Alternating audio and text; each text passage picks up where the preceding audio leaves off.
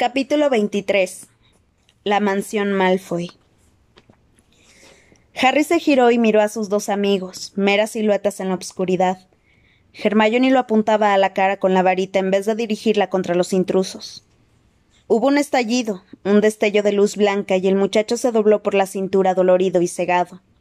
Al llevarse las manos a la cara notó que ésta se linchaba rápidamente al mismo tiempo que unos pasos pesados lo rodeaban. Levántate, imbécil. Unas manos lo arrastraron con rudeza por el suelo, y antes de que pudiera defenderse, alguien le registró los bolsillos y le quitó la varita de endrino.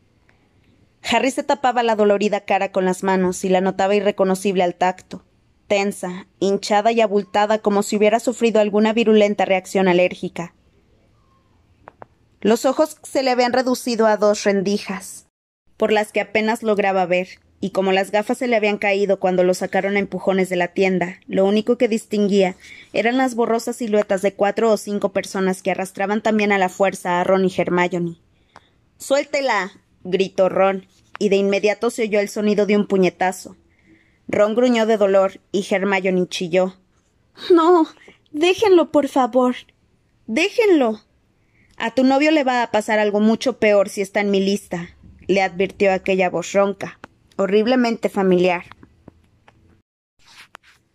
Vaya muchacha tan deliciosa. Qué maravilla. Me encanta la piel tan suave. A Harry se le revolvió el estómago. Había reconocido la voz. Era la de Fenric Greyback, el hombre lobo al que permitían llevar la túnica de los mortífagos a cambio de sus feroces servicios. Registra en la tienda, ordenó otra voz. Tiraron a Harry al suelo boca abajo. El muchacho oyó un ruido sordo y dedujo que Ron había caído a su lado. Se oyeron pasos y golpes. Los hombres registraban la tienda, revolviéndolo todo y volcando las sillas. Y ahora veamos a quienes hemos capturado. Se regodeó Greyback y le dio la vuelta a Harry. Una varita mágica le iluminó la cara y Greyback se carcajeó y bromeó. Voy a necesitar cerveza de mantequilla para tragarme a este. ¿Qué te ha pasado, patito feo? Harry no contestó. Te he hecho una pregunta, espetó Greyback y le dio un golpe en el estómago que le hizo doblarse de dolor. Me han picado unos insectos, masculló Harry. Sí, eso parece, dijo otra voz. ¿Cómo te llamas? gruñó el hombre lobo. Dudley, contestó Harry. ¿Y tu nombre de pila? Vernon. Vernon Dudley. Busca en la lista, Scabior, ordenó Greyback, y se movió para examinar a Ron. ¿Y tú quién eres, pelirrojo? Stan Pike. y un cuerno, protestó Scabior. Conocemos a Stan. Ha hecho algún que otro trabajito para nosotros. Se oyó otro, otro puñetazo. Me llamo Bardi, balbuceó Ron, y Harry dedujo que tenía la boca ensangrentada. Bardi Weasley. Ajá, un Weasley, se sorprendió Greyback. Entonces, aunque no seas un sangre sucia, estás emparetado con traidores a la sangre. Bien. Por último veamos a la preciosa cautiva. El gusto con que lo dijo hizo que a Harry se le pusieran los pelos de punta. Tranquilo, Greyback, le advirtió Scabior mientras los otros reían. No te preocupes, todavía no voy a hincarle el diente. Comprobemos si es más ágil que Barney para recordar su nombre. ¿Cómo te llamas, preciosa? Penelope Clearwater, contestó Hermione. Lo dijo con miedo, pero sonó convincente. ¿Qué estatus de sangre tienes? Sangre mestiza. Será fácil comprobarlo, opinó Scabior, pero los tres parecen tener edad de estar todavía en Hogwarts. Nos hemos escapado, soltó Ron. ¿Que se escaparon pelirrojo? masculló Scabior. ¿Para qué? ¿Para ir de campamento? Y no pensaron nada mejor que hacer para reírse un poco que utilizar el nombre del señor tenebroso, ¿verdad? No nos estábamos riendo, se defendió Ron. Fue un accidente. ¿Un accidente pelirrojo? Más risas y burlas. ¿Sabes a quiénes les gustaba utilizar el nombre del señor tenebroso Weasley? gruñó Greyback. A los de la Orden del Fénix. ¿Te suena de algo? No. Pues bien, como no le muestran el respeto debido al señor tenebroso, hemos prohibido pronunciar su nombre, y de esa forma hemos descubierto a algunos miembros de la orden. Bien, Ya veremos. Átenlos con los otros dos prisioneros. ¿Alguien conserva su varita? Alguien levantó a Harry del suelo tirándole del pelo, lo arrastró en corto trecho, lo sentó y lo ató de espaldas a otras personas. El chico apenas distinguía nada entre los hinchados párpados. Cuando el que los había atado se apartó de ellos, Harry le susurró a los otros prisioneros. Hey, nos quitaron las varitas. ¿Alguien tiene la suya? No, respondieron Ron y Hermione uno a cada lado de él. Ha sido culpa mía. He pronunciado el nombre, lo siento. Hey, ¿eres Harry? Esa otra voz era conocida y provenía justo de detrás de Harry, de la persona que habían atado a la izquierda de Hermione. No me digas que eres Dean. Hola, amigo. Si descubren a quién han atrapado, son carroñeros y solo buscan a alumnos que han hecho novillos para, para cobrar la recompensa. No está nada mal el botín para una sola noche, ¿eh? Iba diciendo Greyback. Alguien calzado con botas tachonadas pasó cerca de Harry y luego se oyeron más golpes en el interior de la tienda. Un sangre sucia, un duende fugitivo y tres novilleros. ¿Has buscado ya sus nombres en la lista, Scabior? Sí, aquí no me aparece ningún Vernon Dudley. Interesante, dijo el hombre lobo. Muy interesante y se agachó al lado de Harry, que distinguió a través de las finísimas rendijas que separaban sus hinchados párpados una cara cubierta de enmarañado pelo gris, con bigotes, afilados dientes marrones y llagas en la comisura de las bocas. Greyback olía igual que en lo alto de la torre donde murió Dumbledore, a mugre, sudor y sangre.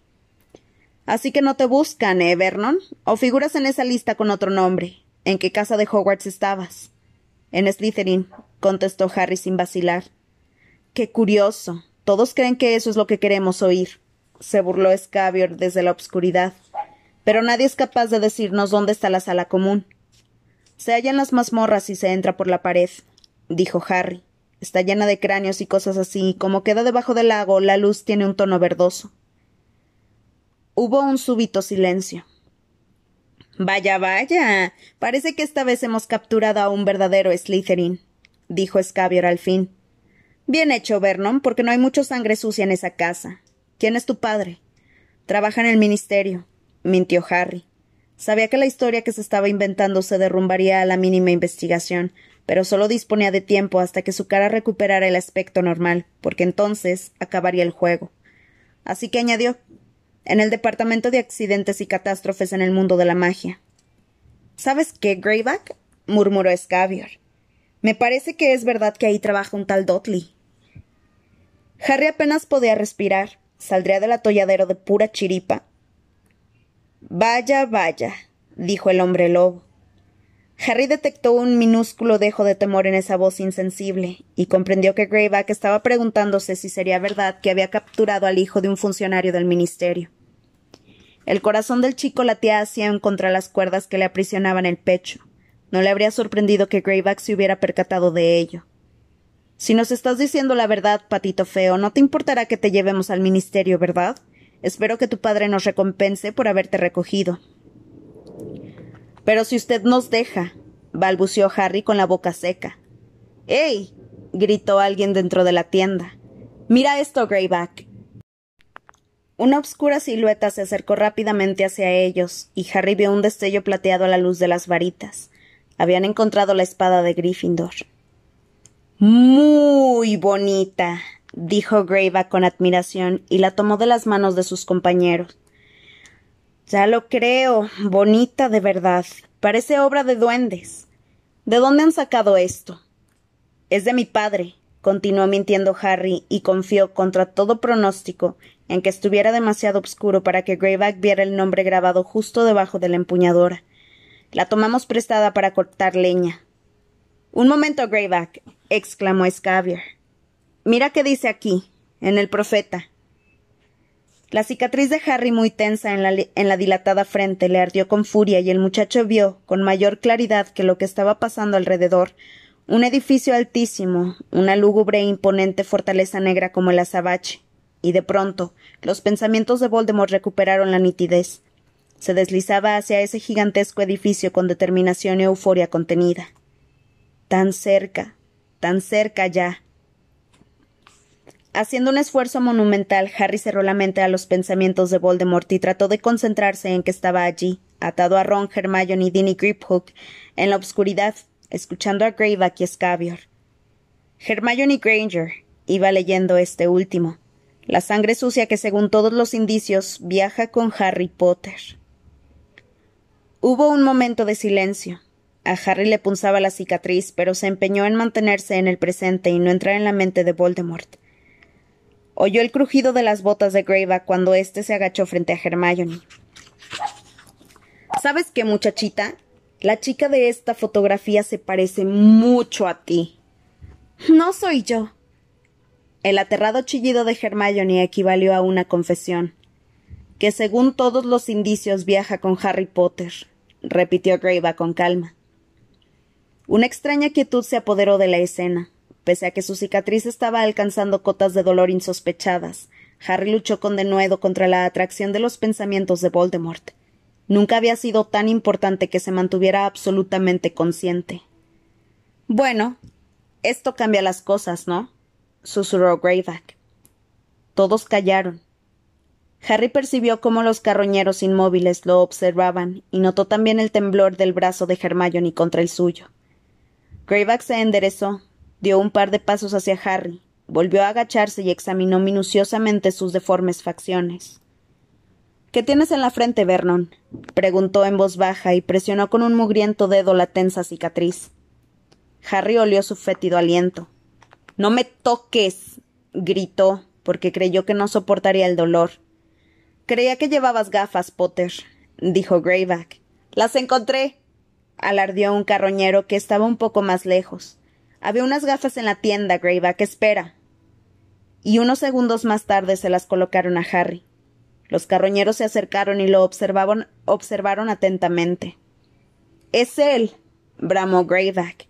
Hemos atrapado a Harry Potter. Atónitos y sin dar crédito a lo que habían logrado, los miembros de la banda retrocedieron unos pasos. Harry, que seguía esforzándose por mantenerse consciente pese al insoportable dolor de cabeza, no supo qué decir. Mientras tanto, unas visiones fragmentadas le atravesaban la mente. Se deslizaba alrededor de los altos muros de la fortaleza. No, él era Harry, estaba atado y sin varita y corría un grave peligro. Miraba hacia arriba, hacia la ventana más alta, hacia la torre más alta. Él era Harry, y los carroñeros cuchicheaban intentando decidir qué hacer con él. Había llegado el momento de volar. ¿Al ministerio? ¡Al cuerno con el ministerio! gruñó Greyback. Se pondrán ellos la medalla y a nosotros no nos reconocerán ningún mérito. Propongo que se lo llevemos directamente a quien ustedes saben. ¿Qué pretendes hacer? ¿Le avisarás? ¿Solo harás venir aquí? preguntó Scabier muerto de, de miedo. No, yo no tengo. Dicen que utiliza la casa de los Malfoy como cuartel general. Lo llevaremos allí.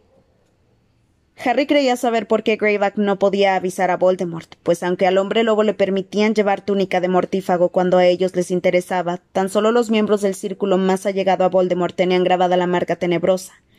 Esto los ayudaba a comunicarse entre ellos. Pero a Greyback no le habían concedido ese honor.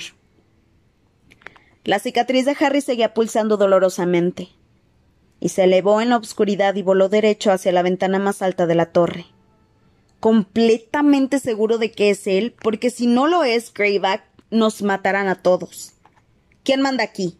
rugió Greyback para disimular su ineptitud. He dicho que es Potter, y él es y él más su varita y él más su varita significan doscientos mil galeones. Pero si alguno de ustedes es demasiado cobarde para acompañarme, que no lo haga. Me lo llevaré yo, y con un poco de suerte me regalarán a la chica. La ventana no era más que una hendidura en la negra roca, demasiado estrecha para atravesarla. Por esa grieta se veía una figura esquelética, ovillada bajo una manta. Estaba muerta o dormida. De acuerdo, decidió Scabior. De acuerdo, iremos contigo. ¿Y los demás qué, Greyback? ¿Qué hacemos con ellos? Podríamos llevárnoslos a todos. ¿Qué más da? Hay dos sangre sucia, eso significa diez galeones más. Y dame también la espada. Si esos son rubíes, ganaremos una pequeña fortuna. Mientras forzaban a los prisioneros a ponerse en pie, Harry oyó la agitada respiración de la asustada Hermione. Sujétenlos fuerte y no los suelten. Yo me encargo de Potter. ordenó Greyback agarrando a Harry por el pelo. El muchacho notó cómo las largas y amarillentas uñas del hombre lobo le arañaban el cuero cabelludo. Voy a contar hasta tres. Uno, dos, tres. Se desaparecieron llevándose a los prisioneros. Harry forcejeó para soltarse de la mano del hombre lobo, pero fue inútil, porque Ron y Hermione iban pegados a él, uno a cada lado, y no podía separarse del grupo. Cuando se quedó sin aire, la cicatriz le dolió aún más. Se coló por aquella ventana que no era más que una rendija, como habría hecho una serpiente, y se posó, ligero como el vapor, en el suelo de una especie de celda. Los prisioneros entrechocaron al tomar tierra en un sendero rural. Harry tardó un poco en acostumbrar la vista porque todavía tenía los ojos hinchados. Cuando lo consiguió, vio una verja de hierro forjado que daba entrada a lo que parecía un largo camino. Sintió solo un ligero alivio. Lo peor todavía no, no había pasado. Él sabía, porque estaba luchando por, rechazar esa visión, que Voldemort no se encontraba ahí, sino en una especie de fortaleza en lo alto de una torre. Otra cuestión era cuánto tardaría el señor tenebroso en regresar cuando se enterara de que Harry se hallaba en ese lugar. Uno de los carroñeros se aproximó a la verja y la sacudió. ¿Y ahora cómo entramos? La verja está cerrada, Greyback. Maldita sea. Apartó las manos con rapidez asustado, pues el hierro empezó a contorsionarse y retorcerse, y sus intrincadas curvas y espirales compusieron un rostro horrendo que habló con una voz resonante y metálica. Manifiesta tus intenciones. Tenemos a Potter, gritó Greyback triunfante. Hemos capturado a Harry Potter. Y la verja se abrió. Vamos, les dijo a sus hombres, que traspusieron la verja y empujaron a los prisioneros por el camino, flaqueado por altos setos que amortiguaban el ruido de sus pasos. Harry entrevió una fantasmagórica silueta en lo alto del seto y se, percató de que era un pavo real albino. Tropezó y Greyback lo agarró para levantarlo. El muchacho avanzaba dando traspiés, de lado, atado de espaldas a los otros cuatro prisioneros. Cerró los ojos y permitió que el dolor de la cicatriz lo invadiera un instante ansioso por saber qué estaba haciendo Voldemort y si ya sabía que lo habían capturado. La escuálida figura se rebulló bajo la delgada manta, se dio la vuelta hacia él y abrió los ojos. El frágil individuo de rostro desencarnado se incorporó y clavó los grandes y hundidos ojos en él, en Voldemort y sonrió. Estaba casi desdentado. Ah. Por fin has venido. Hm, ya imaginaba que lo harías algún día. Pero tu viaje ha sido en vano. Yo nunca la tuve. Mientes. La ira de Voldemort latea con fuerza en el fuero interno de Harry. El muchacho obligó a su mente a regresar al cuerpo porque la cicatriz amenazaba con reventar, y luchó por mantenerse consciente mientras los carroñeros los empujaban por el largo camino de grava. De pronto una luz los iluminó a todos. ¿Qué quieren? preguntó una inexpresiva voz de mujer. Hemos venido a ver a que no debe, al que no debe ser nombrado, anunció Greyback. ¿Quién eres tú? Usted ya me conoce. Había resentimiento en la voz del hombre lobo. Soy Fenric Greyback, y hemos capturado a Harry Potter. Agarró a Harry y le dio la vuelta para que la cara le quedara iluminada, obligando a los otros prisioneros a volverse también. Ya sé que está hinchado, señora, pero es él, intervino Scabior. Si se fija bien le verá la cicatriz. Y esta chica es la sangre sucia que viajaba con él, señora. No hay duda de que es él. Y también tenemos su varita. Mire, señora. Harry soportó que Narcisa Malfoy le escudriñara el rostro mientras Scabior le entregaba la varita de Endrino. La bruja arqueó las cejas. Llévenlos dentro, ordenó. A fuerza de empujones y patadas los obligaron a subir los anchos escalones de la entrada que daban acceso a un vestíbulo guarnecido de retratos en las paredes. Síganme, indicó Narcisa guiándolos por el vestíbulo. Mi hijo Draco está pasando las vacaciones de Pascua en casa. Él nos confirmará si es Harry Potter. La luz del salón resultaba deslumbrante comparada con la obscuridad del exterior. Pese a que tenía los ojos entrecerrados, Harry apreció las grandes dimensiones de la estancia, la araña de luces que colgaba del techo y los retratos que había en las paredes de color morado obscuro. Cuando los carroñeros hicieron entrar a los prisioneros, dos personas se levantaron de sendas butacas colocadas ante una ornamentada chimenea de mármol. ¿Qué significa esto? Harry reconoció al instante la voz de Lucius Malfoy. Aquel hablar arrastrando las palabras era inconfundible. Empezaba a asustarse de verdad, porque no veía cómo iban a salir de allí, y a medida que su miedo aumentaba, le resultaba más fácil bloquear los pensamientos de Voldemort, aunque seguía doliéndole la cicatriz. Dicen que han capturado a Potter, explicó Narcisa sin emoción alguna. Ven aquí, Draco. Aunque no se atrevió a mirar a Draco directamente, Harry vio de refilón como una figura un poco más alta que él se le aproximaba. Reconoció su rostro pálido y anguloso, aunque era tan solo un manchón enmarcado por un cabello rubio claro. Greyback obligó a los prisioneros a darse otra vez la vuelta para colocar a Harry justo debajo de la araña de luces. ¿Y bien? ¿Qué me dices, chico? preguntó el hombre lobo. Harry se hallaba enfrente de la chimenea sobre la que habían colgado un lujoso espejo de marco adornado con intrincadas volutas. De esa forma, a través de las ranuras que formaban sus párpados, vio su propio reflejo por primera vez desde que saliera de Grimmauld Place. Tenía la cara enorme, brillante y rosada. El embrujo de Hermione le había deformado todas las facciones. El pelo negro le llegaba por los hombros y una barba rala le cubría el mentón. De no haber sabido que era él mismo quien se contemplaba, se habría preguntado quién se había puesto sus gafas. Decidió no decir nada, porque sin duda su voz lo delataría, y siguió evitando mirar a Draco a los ojos. ¿Y bien, Draco? preguntó Lucius Malfoy con avidez. ¿Lo es? ¿Es Harry Potter? No sé, no estoy seguro, respondió Draco. Mantenía la distancia con Greyback y parecía darle tanto miedo mirar a Harry como a éste se lo daba mirarlo a él. Pues fíjate bien, acércate más. Harry nunca había, había visto tan ansioso a Lucius Malfoy. Escucha, Draco. Si se lo entregamos al señor tenebroso nos perdonará todo lo que ha sucedido. Bueno, espero que no olvidemos quién lo ha capturado, ¿verdad, señor Malfoy? Terció el hombre lobo amenazador. Por supuesto que no. Por supuesto, replicó Lucius con impaciencia. Se acercó tanto a Harry que, el muchacho, a pesar de la hinchazón de los ojos, vio con todo detalle aquel rostro desprovisto de la palidez y la languidez habituales.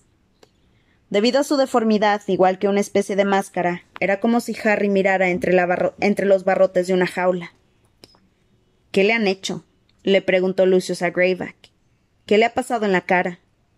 No hemos sido nosotros, yo creo que le han hecho un embrujo punzante, especuló Lucius, y a continuación examinó con sus grises ojos la frente de Harry.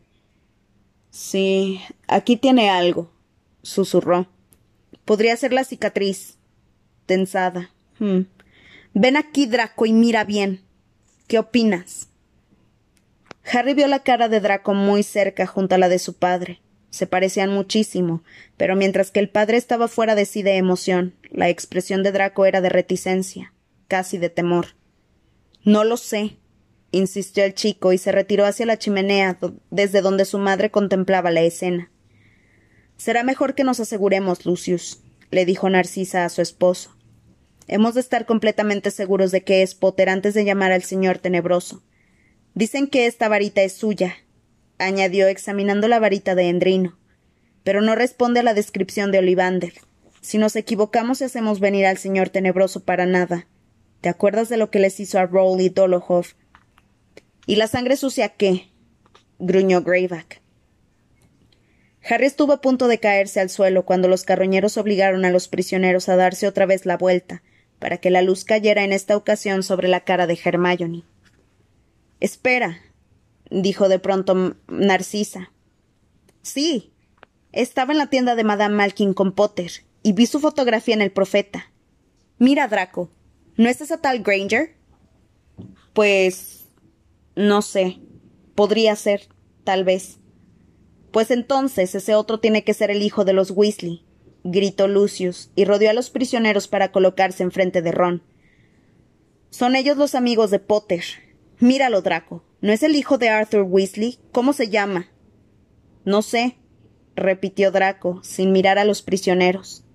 Podría ser. De pronto se abrió la puerta del salón. Harry estaba a espaldas, de espaldas, y al oír una voz de mujer su miedo se incrementó aún más. ¿Qué significa esto? ¿Qué ha pasado, Sisi?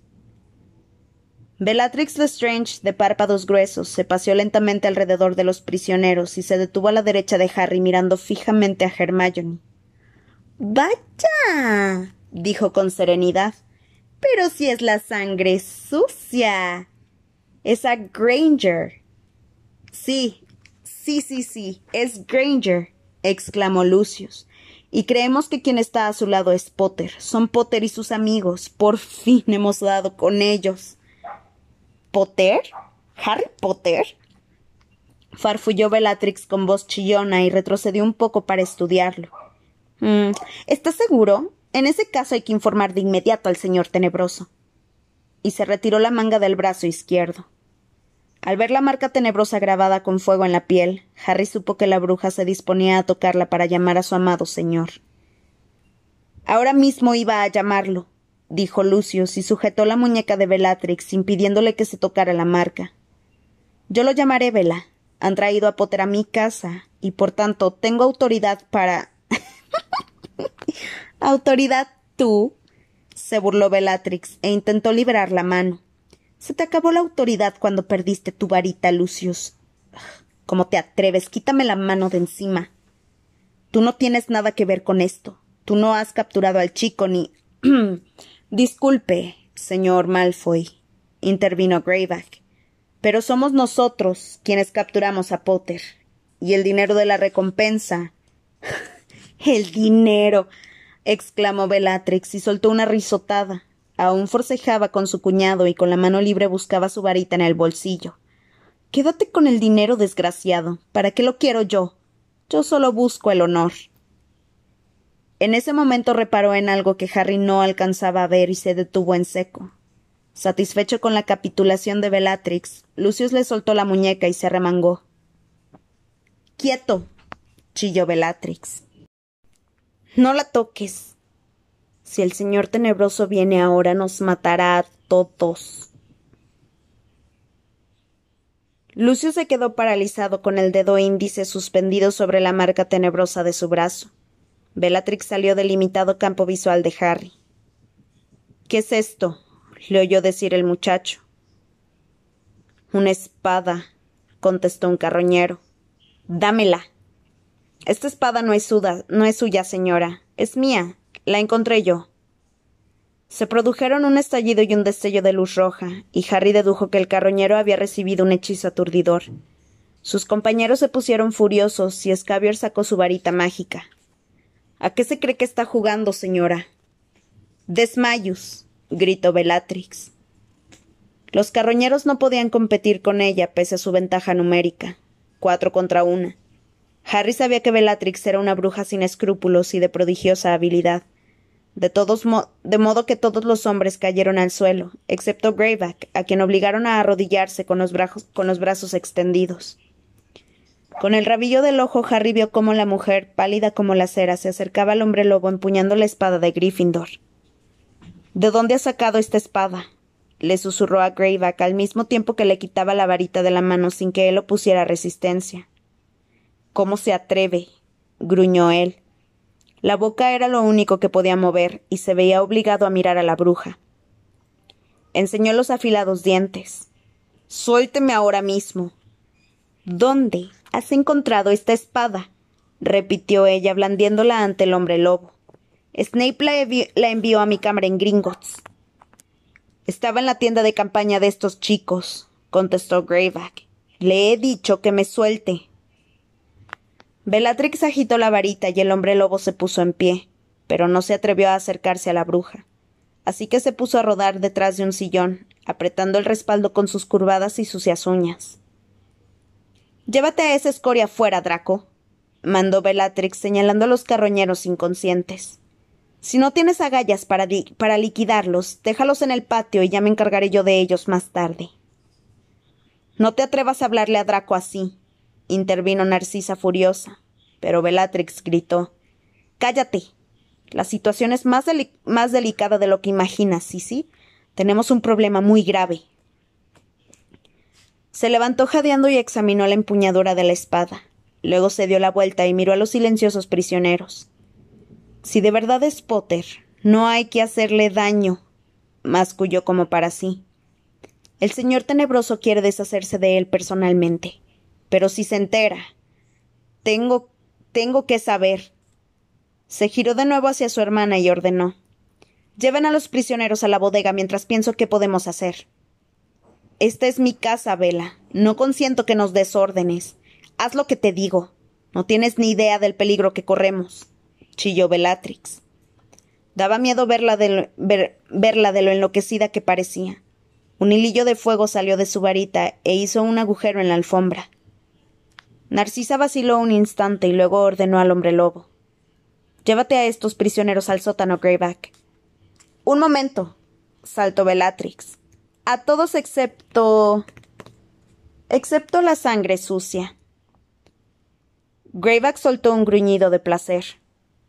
No, gritó Ron.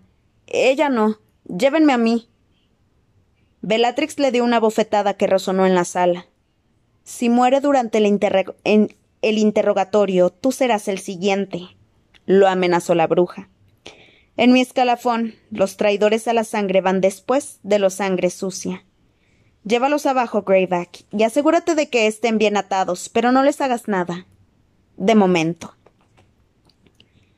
Le devolvió la varita al hombre lobo y a continuación sacó un puñal de plata de la túnica y cortó las cuerdas que ataban a Hermione. Tras separarla de los otros prisioneros, la llevó hasta el centro de la habitación arrastrándola por el cabello. Entretanto, Greyback obligó a los demás a salir por otra puerta que daba a un obscuro pasillo. Iba con la varita en alto, ejerciendo con ella una fuerza invisible e irresistible. ¿Creen que me dejará a la chica cuando haya terminado con ella? preguntó Greyback con voz melosa mientras los obligaba a avanzar por el pasillo. Yo diría que al menos podré darle un par de mordiscos, ¿no crees, pelirrojo? Harry notaba los temblores de Ron. Los obligaron a bajar por una empinada escalera todavía atados, de modo que corrían el peligro de resbalar y partirse el cuello. Al pie de la escalera había una gruesa puerta que Greyback abrió con un golpecito de su varita. Forzó a los prisioneros a entrar en una húmeda y fría estancia y los dejó allí, a obscuras. El eco que produjo la puerta del sótano al cerrarse de golpe todavía no se había apagado cuando oyeron un largo y desgarrador grito proveniente del piso superior. Hermione. Chilló Ron y empezó a retorcerse y forcejear con las cuerdas que lo sujetaban, haciendo que Harry se tambaleara. Cállate. le ordenó éste. Cállate, Ron. Tenemos que encontrar la forma de salir de aquí. Pero Ron seguía gritando el nombre de Hermione con todas las fuerzas que podía. Necesitamos un plan. Deja ya de gritar. Hemos de librarnos de estas cuerdas. Harry. se oyó susurrar en la oscuridad. Ron. ¿Son ustedes? Ron paró de gritar. Notaron un movimiento cerca de ellos y entonces Harry vio que se acercaba a alguien. ¿Son Harry y Ron? Luna. Luna, ¿eres tú? Sí, soy yo. Oh, no. Confiaba en que no los capturaran. ¿Puedes ayudarnos a soltarnos estas cuerdas, Luna? pidió Harry. Sí, claro, supongo que sí. Por aquí hay un clavo viejo que usamos cuando necesitamos romper algo. Esperen un momento. Hermione volvió a gritar en el piso superior y los chicos oyeron gritar también a Bellatrix, pero no entendieron lo que decía, porque Ron reanudó sus berridos. Señor Olivander, le oyó decir Harry a Luna. Señor Olivander, ¿tiene usted el clavo? Si no le importa apartarse un poquito. Me parece que estaba junto a la jarra de agua. Ah. La muchacha regresó al cabo de unos segundos. Aquí está. Tienen que quedarse quietos. Harry notó cómo Luna hincaba el clavo en las duras fibras de la cuerda para deshacer los nudos. En ese momento volvieron a oír la voz de Bellatrix. Te lo preguntaré una vez más, querida. ¿De dónde sacaron esta espada? ¿De dónde?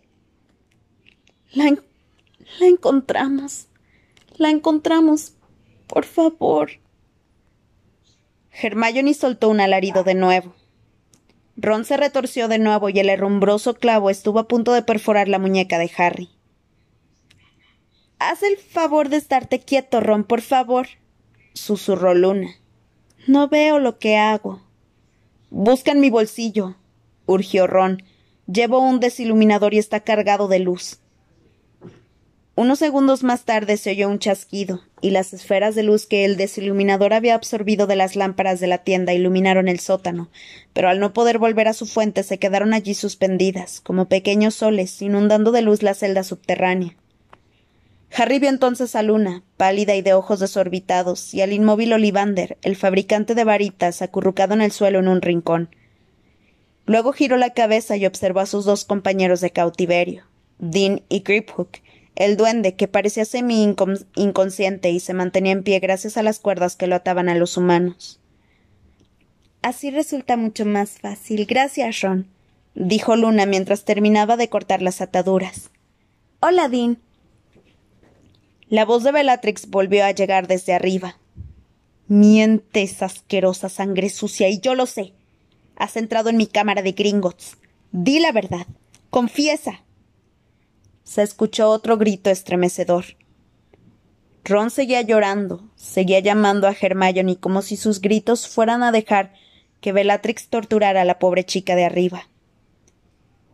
¿Qué más se llevaron de allí? ¿Qué más tienen? Dime la verdad o te juro que te atravieso con este puñal. Listo, Harry sintió cómo las cuerdas se soltaban. Se dio la vuelta frotándose las muñecas y vio que Ron ya se afanaba por el sótano, mirando el techo en busca de una trampilla. Dean, con la cara magullada y ensangrentada, le dio las gracias a Luna y se levantó tembloroso. Pero Griphook, cuya tez morena estaba cubierta de cardenales, se desplomó en el suelo. Parecía desorientado y semidesmayado. Ron intentaba desaparecerse sin varita mágica. No hay ninguna salida, Ron, indicó Luna contemplando los infructuosos esfuerzos del chico. Este sótano está hecho a prueba de fugas. Al principio yo también lo intenté. El señor Olivander lleva aquí mucho tiempo y también lo ha probado todo. Hermione seguía aullando. El sonido de sus gritos recorría a Harry como un dolor físico. Apenas consciente del intenso dolor que le producía la cicatriz, él también se puso a dar vueltas por la celda, palpando las paredes en busca de no sabía qué, aún consciente de que era inútil. ¿Qué más se llevaron? ¿Qué más? Contéstame. Crucio. Los lamentos de Hermione resonaban en el piso de arriba. Ron sollozaba mientras golpeaba las paredes con los puños, y Harry, desesperado, tomó el monedero de Hagrid que le colgaba del cuello y sacó la snitch de Dumbledore. La agitó esperando tal vez un milagro, pero no ocurrió nada. Luego agitó también la rota varita de Fénix, pero había quedado completamente inservible. Entonces el fragmento de espejo cayó al suelo y Harry vio un intenso destello azul. El ojo de Dumbledore lo miraba desde el espejo. Ayúdanos, le suplicó abrumado.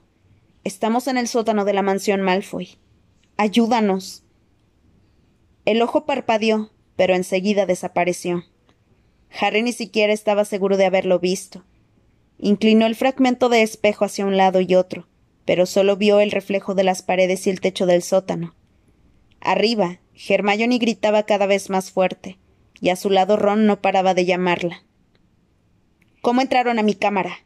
preguntó Bellatrix. ¿Los ayudó ese desgraciado duende que está en el sótano? Lo conocimos esta noche, gimoteó Hermione.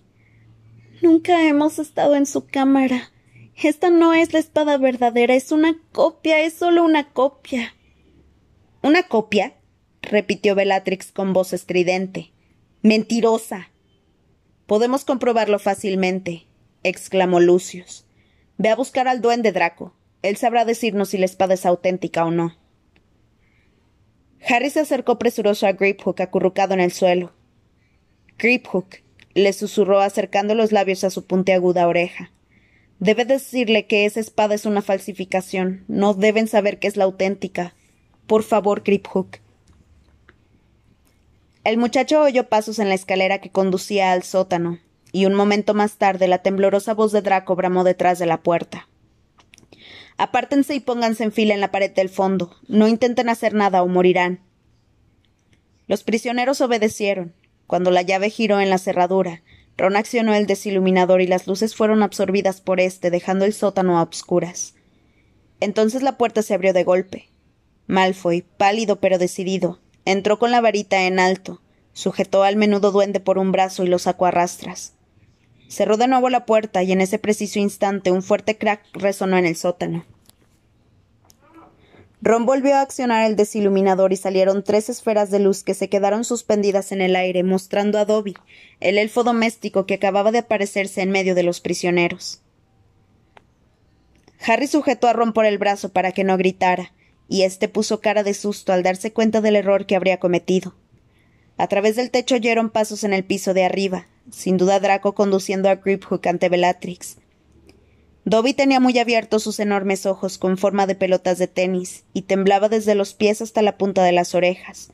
Había regresado a la casa de sus antiguos amos y era evidente que estaba muerto de miedo. Harry Potter, dijo con un hilo de voz. Dobby ha venido a rescatarte. Pero ¿cómo has? Un alarido espeluznante ahogó las palabras de Harry. Estaban torturando otra vez a Hermione, así que el chico decidió ir al grano. ¿Puedes desaparecerte de este sótano, Dobby? El elfo asintió agitando las orejas. ¿Y puedes llevarte a, a, humanos contigo? Volvió a sentir. Muy bien. Pues quiero que tomes a Luna, Dean y el señor Olivander y los lleves a. a. a casa de Billy Fleur, dijo Ron. Al refugio, en las afueras de Tinworth. El elfo asintió una vez más. Y luego quiero que vuelvas aquí, añadió Harry. Podrás hacerlo, Dobby. Claro, Harry Potter, susurró el pequeño elfo. Se aproximó rápidamente al señor Olivander, que estaba semi inconsciente. Lo tomó de la mano y luego tendió la otra mano a Luna y Dean, pero ninguno de los dos se movió. Queremos ayudarte, Harry, susurró Luna. No podemos dejarte aquí, dijo Dean. Váyanse, nos veremos en casa de Billy Fleur. Mientras hablaba, a Harry cada vez le dolía más la cicatriz, y al bajar la vista no vio al fabricante de varitas, sino a otro individuo tan anciano como él, e igual de delgado, pero que reía con sorna.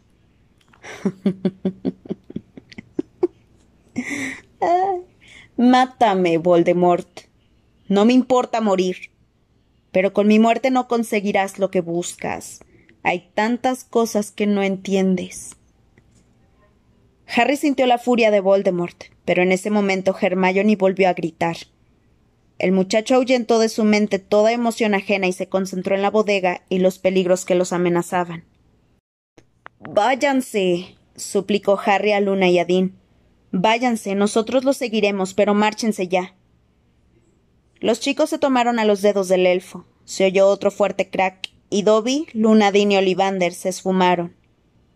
¿Qué fue eso? Gritó Lucius Malfoy en el piso de arriba. ¿Lo escucharon? Ese ruido en el sótano. Harry y Ron intercambiaron una mirada. Draco, no, llamen a Colagusano, que vaya él a ver qué pasa. Oyeron pasos en el sótano y luego un silencio sepulcral. Harry dedujo que arriba estaban muy atentos a cualquier ruido proveniente del sótano. Tendremos que derribarlo e inmovilizarlo, le susurró Harry a Ron. No tenían alternativa. Si alguien comprobaba que faltaban tres prisioneros, estarían perdidos. Deja las luces encendidas, añadió. Entonces oyeron que alguien bajaba por la escalera y se arrimaron contra la pared, uno a cada lado de la puerta. Retírense, ordenó Colagusano. Apártense de la puerta, voy a entrar. La puerta se abrió de golpe y Colagusano escudriñó rápidamente el sótano, iluminado por los tres diminutos soles flotantes y en apariencia vacío. Y al punto Harry y Ron se abalanzaron sobre él. Ron le sujetó la mano con que sostenía la varita y le levantó el brazo, y Harry le tapó la boca con una mano para que no gritara. Pelearon en silencio. La varita de Colagusano lanzaba chispas y su mano de plata se cerró alrededor del cuello de Harry. ¿Qué pasa, Colagusano? Preguntó Lucius Malfoy desde el piso superior. Nada, contestó Ron en una pasable imitación de la jadeante voz de Colagusano. No pasa nada. Harry apenas podía respirar. ¿Vas a matarme? logró decir el muchacho intentando soltarle los dedos metálicos. Te salvé la vida. Me debes una, Colagusano. Los dedos de plata se aflojaron, y Harry, que no se lo esperaba, quedó libre pero aún presa del asombro no le quitó la mano de la boca a Colagusano, que asustado abrió mucho los ojos, pequeños y vidriosos como de rata, al parecer tan extrañado como Harry de lo que acababa de hacer su mano, del brevísimo impulso de clemencia que aquel gesto había delatado. Entonces siguió peleando con más vigor como para compensar ese momento de debilidad. Y esto nos lo quedamos nosotros, dijo Ron en voz baja, arrancándole la varita a Colagusano. Una vez despojado de su varita, Pettigrew se vio impotente y el miedo le dilató las pupilas y en vez de mirar a Harry a la cara, desvió la vista hacia otro lugar, al mismo tiempo que sus dedos de plata se acercaban inexplorablemente a su propio cuello. Instintivamente Harry trató de retenerle la mano, pero no había manera de detenerla. La herramienta de plata con que Voldemort había provisto al más cobarde de sus vasallos se había vuelto contra su desarmado e inhabilitado dueño. Pettigrew estaba cosechando los frutos de su vacilación, de aquel breve instante de piedad, y su propia mano lo estrangulaba. Ron también había soltado a Colagusano, y ambos amigos intentaron separarle los dedos metálicos del cuello, pero sus esfuerzos eran inútiles. Pettigrew se estaba poniendo morado. Relajo, dijo Ron apuntando a la mano de plata con la varita, pero no consiguió nada. Pettigrew cayó de rodillas, y en ese instante Hermione lanzó un grito desgarrador en el piso de arriba. Con la gusano completamente amoratado, puso los ojos en blanco, tuvo un último espasmo y se quedó inmóvil. Harry y Ron se miraron. De inmediato abandonaron el cadáver de Colagusano en el suelo, subieron corriendo la escalera y se encaminaron hacia el oscuro pasillo que conducía al salón. Avanzaron con sigilo hasta llegar a la puerta entreabierta.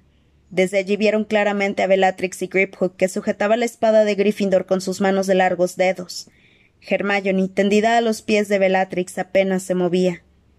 ¿Y bien? le dijo Bellatrix al duende. ¿Es la espada auténtica? Harry esperó conteniendo la respiración y combatiendo el dolor de la cicatriz. No, dijo Grapehook. Es una falsificación.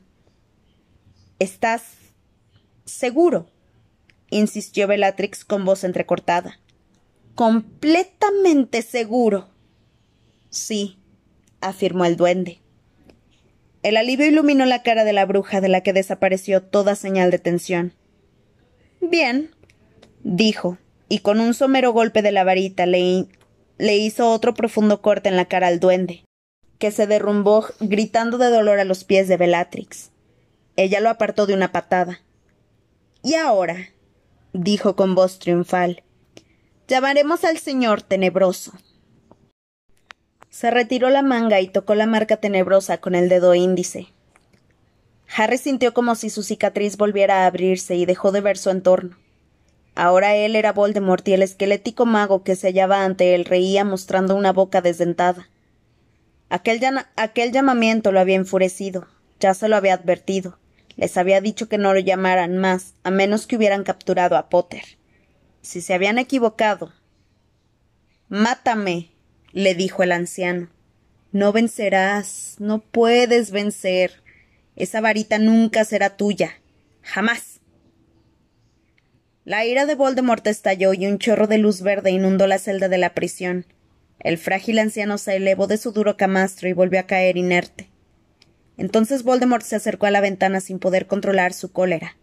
Si no tenían una buena razón para hacerlo regresar, recibirían su merecido. Y creo que podemos prescindir de la sangre sucia, dijo Bellatrix. Puedes llevártela si quieres, Greyback. Cuando Ron irrumpió en el salón soltando un alarido, Bellatrix se dio la vuelta sobresaltada y lo apuntó con la varita. Expeliermus, gritó el chico apuntándola a su vez con la varita de colagusano, y la de la bruja saltó por los aires. Harry, que había entrado detrás de Ron, la atrapó al vuelo. Lucius, Narcisa, Draco y Greyback también se volvieron. Harry gritó desmayos, y Lucius Malfoy cayó al fuego de la chimenea. De las varitas de Draco, Narcisa y Greyback salieron chorros de luz, pero Harry se lanzó al suelo y rodó detrás de un sofá para esquivarlas. Deténganse o la mato. Jadeando, Harry asomó la cabeza. Bellatrix tenía agarrada a Hermione que parecía inconsciente y amenazaba con clavarle el puñal en el cuello. Suelten las varitas, espetó la bruja. Suéltenlas o comprobaremos lo sucia que tiene la sangre esta desgraciada. Ron permaneció inmóvil, aferrando la varita de colagusano, pero Harry se incorporó sin soltar la, la varita de Bellatrix. He dicho que la suelten, chilló ella, e hincó la punta del puñal en el cuello de Hermione del que salieron unas gotas de sangre. Está bien, está bien, de acuerdo, gritó el muchacho y dejó caer la varita junto a sus pies. Ron hizo otro tanto y ambos levantaron las manos. Muy bien, dijo Bellatrix mirándolos con ensañamiento. Recógelas, Draco. El señor tenebroso está a punto de llegar, Harry Potter. Se acerca tu hora. Harry lo sabía. Tenía la impresión de que la cabeza iba a estallarle, y mientras tanto veía a Voldemort surcando el cielo, sobrevolando un mar obscuro y tempestuoso. Pronto estaría lo bastante cerca para aparecerse, y a él no se le ocurría ninguna forma de escapar. Y ahora, añadió Bellatrix en voz baja, mientras Draco volvía con las varitas. Sí, sí, creo que deberíamos atar de nuevo a estos dos pequeños héroes, mientras el hombre lobo se encarga de la, de la señorita sangre sucia. Estoy segura de que al señor tenebroso no le importará que te quedes con la chica Greyback después de lo que has hecho esta noche. Justo cuando Bellatrix pronunció noche, se oyó un extraño chirrido proveniente del techo. Todos miraron hacia arriba y vieron temblar la araña de cristal. Entonces, con un crujido y un amenazador tintineo, ésta se desprendió del techo. Bellatrix, que se hallaba justo debajo, soltó a Hermione dando un chillido y se lanzó hacia un lado. El artefacto cayó encima de Hermione y el duende con el artefacto cayó encima de Hermione y el duende con un estallido de cadenas y cristal. Relucientes fragmentos de cristal volaron en todas direcciones, y Draco se dobló por la cintura tapándose la ensangrentada cara con las manos. Ron corrió a rescatar a Hermione de debajo de la lámpara, y Harry aprovechó la oportunidad. Saltó por encima de una butaca y le arrebató las varitas a Draco. A Draco. Apuntó con todas a Greyback y chilló desmayos. Alcanzado por el triple hechizo, el hombre lobo se elevó hasta el techo y luego cayó al suelo. Mientras Narcisa arrastraba a Draco para ponerlo a cubierto, Bellatrix, con el pelo alborotado, se puso en pie empuñando el puñal de plata. De pronto, Narcisa apuntó con su varita al umbral de la puerta. Dobby. gritó, y hasta Bellatrix se quedó paralizada. Tú. ¿Has sido tú el que ha soltado la araña? El diminuto elfo entró trotando en la habitación, señalando con un tembloroso dedo a su antigua dueña. No le haga daño a Harry Potter. chilló. Mátalo, sí, bramó Bellatrix, pero se oyó otro fuerte crack, y la varita de Narcisa también saltó por los aires y fue a parar al extremo opuesto del salón. Maldito elfo. rugió Bellatrix. ¿Cómo te atreves a quitarle la varita a una bruja? ¿Cómo te atreves a desafiar a tus amos? Dobby no tiene amos, replicó el elfo. Dobby es un elfo libre, y Dobby ha venido a salvar a Harry Potter y sus amigos.